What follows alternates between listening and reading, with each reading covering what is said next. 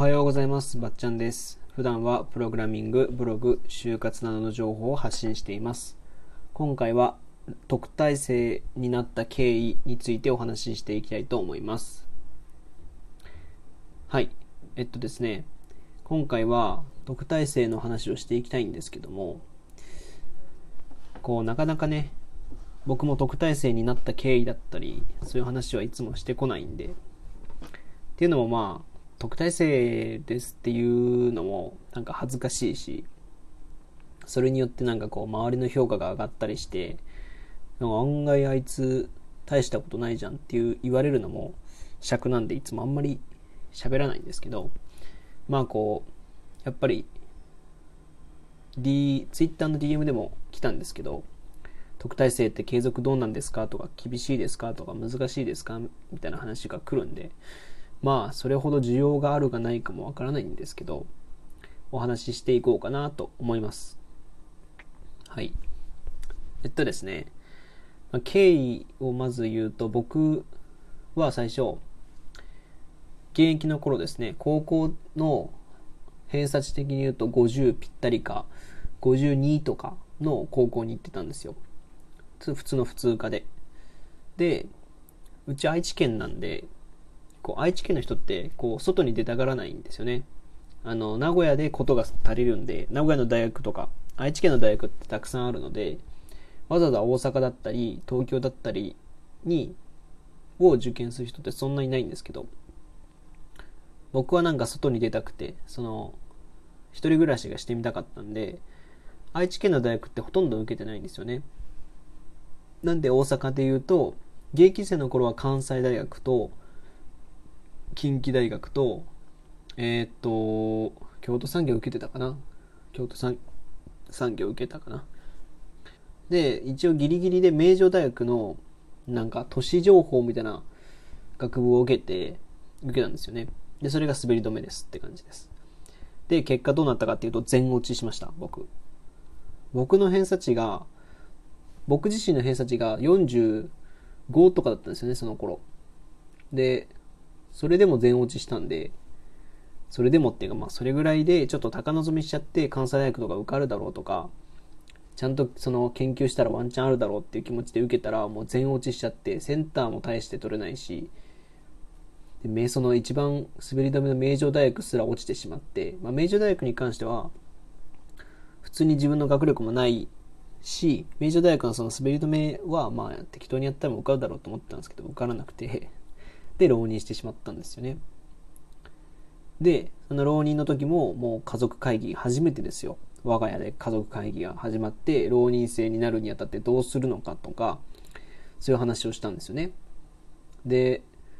浪人生になって僕は河合塾の、えっと、千種校っていう、名古屋、愛知県にあるんですけど、愛知県のな、えっと、河合塾千種校に通って、えっと、コースはね、なんか、マーチ、マーチを狙いますみたいなコースがあって、明治中央法政とか、立教とか、そこら辺を狙うみたいなところで、もともと僕は、東京に行きたいっていうよりは、まあ、関西でもいいと思ってたんで、本当はカンカン同率のものが良かったんですけど、まあ、マーチでいいかと思って、似たようなとこだし、どうせやるならマーチがいいかなと思ってマーチを選んだんですよね。マーチコースみたいな。で、偏差値も大して上がらず最初、どうしようかなと思ったら、まあ、ある一人の先生に、単語帳だけはしっかりやれ、みたいな。単語帳さえできればなんとかなるみたいな話をされて、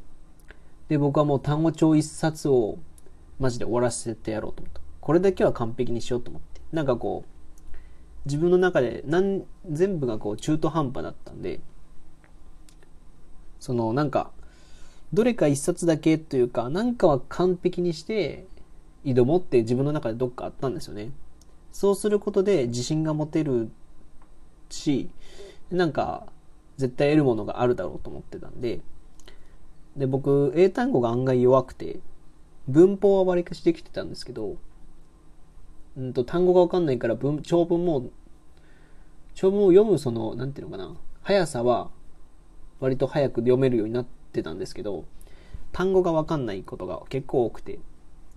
わかんないというかなんか不安になることが多いんで、もう単語だけは完璧にしようと思って、毎日欠かさず単語やって、なおかあともう一つ、僕現代文がとっても良かったんで、ずっと本当に偏差値40ぐらいから変わらずで低くて、これはなんとかしなきゃいけないなと思ってたんで、もう毎日、もう現代文の問題は必ず毎日やる。まあ、最低でもなんか、なんかキーワード読解みたいな、Z 解だったかな？なんかキーワード読解みたいなやつがあるんですよ。重要、国語で、現代文で出てくる重要キーワードを、こ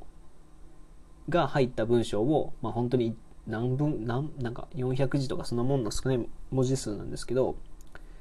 それをバーッと読むみたいなやつをやったんですよね。それは必ず毎日、もう現代文のそのキーワード読解をやるか、まあ、問題集を解くなり、必ず1問は解くって決めてたんですよ。で、それ毎日やって、もう僕的にはその2つなんですよね。もう英単語を完璧にするぐらい。僕はシステム、産後帳、シスタンって呼ばれてるシスタンのなんかちっちゃいバージョンが売ってて、それを持ち運んで、持ってずっとなんかご飯とかも食べて、ご飯食べ終わったらシスタン必ずやるみたいな決まりを決めてて、でやってたんですよね。うん。それで、割と現代文はもともと楽しかったんで、現代文自体は好きだったんですけど解けないみたいなことがあったんで、現代文に関してはちゃんと伸びて55とかぐらいまでいって、偏差値的にはね。で、英語も50ぐらい。日本史がまあ55、56とか。55よりちょっと高いぐらいかな。まで行ったんですよ。で、まあ55ぐらいあったら、まあ近畿大学は受かると思ってたし、もう一個は僕は関西で、浪人した時は、明治大学を第一希望にして、2番手に関西大学、3番手に近畿大学、で、4番手に、まあ、4番手っていうか、まあ、滑り止めに京都産業大学みたいな、受け方をしたんですよね。それで、いざ受けてみて、センターを受けたら、センター、僕の年のセンターが古文古文かなんかがすごい難しくて、古文っていうか国語全体が難しくて、もう僕何も使えなかったんですよ。センター利用で、県、あの、京都産業大学も、近畿大学まで受けてたんですけど、それも全部落ちちゃって。わ、落ちちゃったわ、と思って。まあでも僕は私立の文系の